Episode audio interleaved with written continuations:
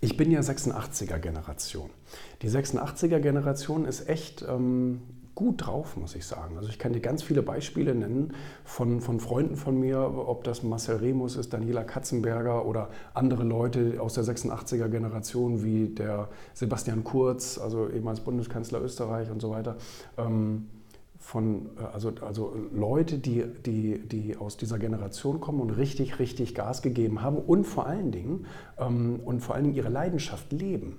Das finde ich ganz großartig. Also Daniela Katzenberger zum Beispiel, ein paar Tage äh, vor mir geboren, ähm, ist ja auch ein ganzes Kapitel in meinem Buch Erfolg. Und, ähm, und, und äh, da geht es genau darum, dass sie ihre Leidenschaft schon so früh entdeckt hat und, äh, und, und dann auch ganz konsequent daran gearbeitet hat, die umzusetzen. Also wir sind schon in dieser 86er-Generation sehr konsequent, wo ich dir recht gebe. Und da müsste man eigentlich mal so ein bisschen mehr einen Unterschied machen zwischen, zwischen dieser Generation Y und, und diesen Millennials. Weil das, was du gerade sagtest, beobachte ich bei allen, die ab 2000 geboren sind. Eine unglaubliche Konfusität von, ich weiß überhaupt nicht, wer ich bin und was ich will. Und, und, ich, und, und das sind alles, ich, ich sehe das ähm, auch in meinem familiären Umfeld, in dieser Generation, ähm, dass die alle komplett gleichgeschaltet sind. Komplett. Und das erstaunt mich und macht mir auch ein bisschen Angst.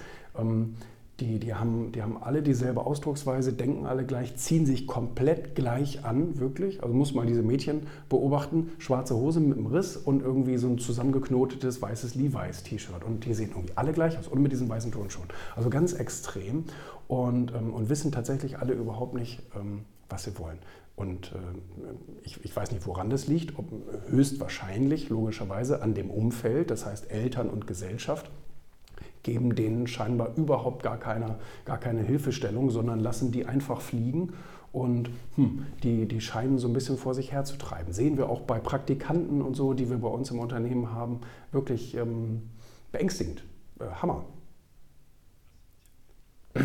Habe ich einen Tipp für die? Also ich persönlich glaube ja schon, dass wenn man diese ganze Ablenkung, die die 24 Stunden am Tag haben, wenn man die mal kurz ausschaltet und einfach mal in sich reinhorcht, wo bleibe ich stehen, wo bleibt mir die Luft weg, wo schlägt mein Herzchen höher, bei was für, ähm, das müssen ja nicht unbedingt Aktivitäten sein, aber bei was für Dingen. Ist mir Gerechtigkeit wichtig, ist mir Unterhaltung wichtig, ist es mir wichtig, anderen Menschen zu helfen? Oder, oder, oder, ähm, dass man da mal so ein bisschen guckt, was für Grundwerte schlummern da in mir, was ist mir so grundsätzlich wirklich wichtig in meinem Leben? Und wenn mir das weggenommen werden würde oder wenn ich ja, wenn, ich, wenn, wenn das violated wird, also wenn, das, äh, wenn, wenn da jemand gegen verstößt, gegen diese Werte, ähm, wie reagiere ich darauf?